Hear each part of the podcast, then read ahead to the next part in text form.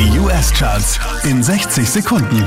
Mit Christian Mederich hier kommt dein Update. Wieder auf Platz 5 gelandet. Billie Eilish und Bad Guy.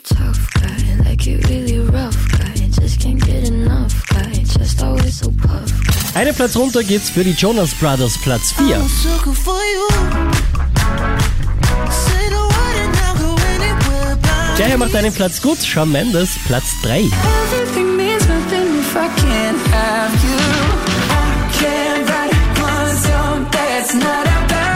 abgestürzt auf Platz 2, das ist die neue Sam Smith.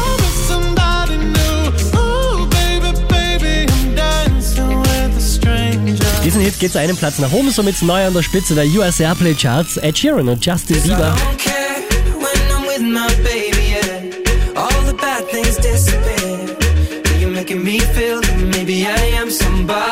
Mehr Charts auf charts.kronehit.at.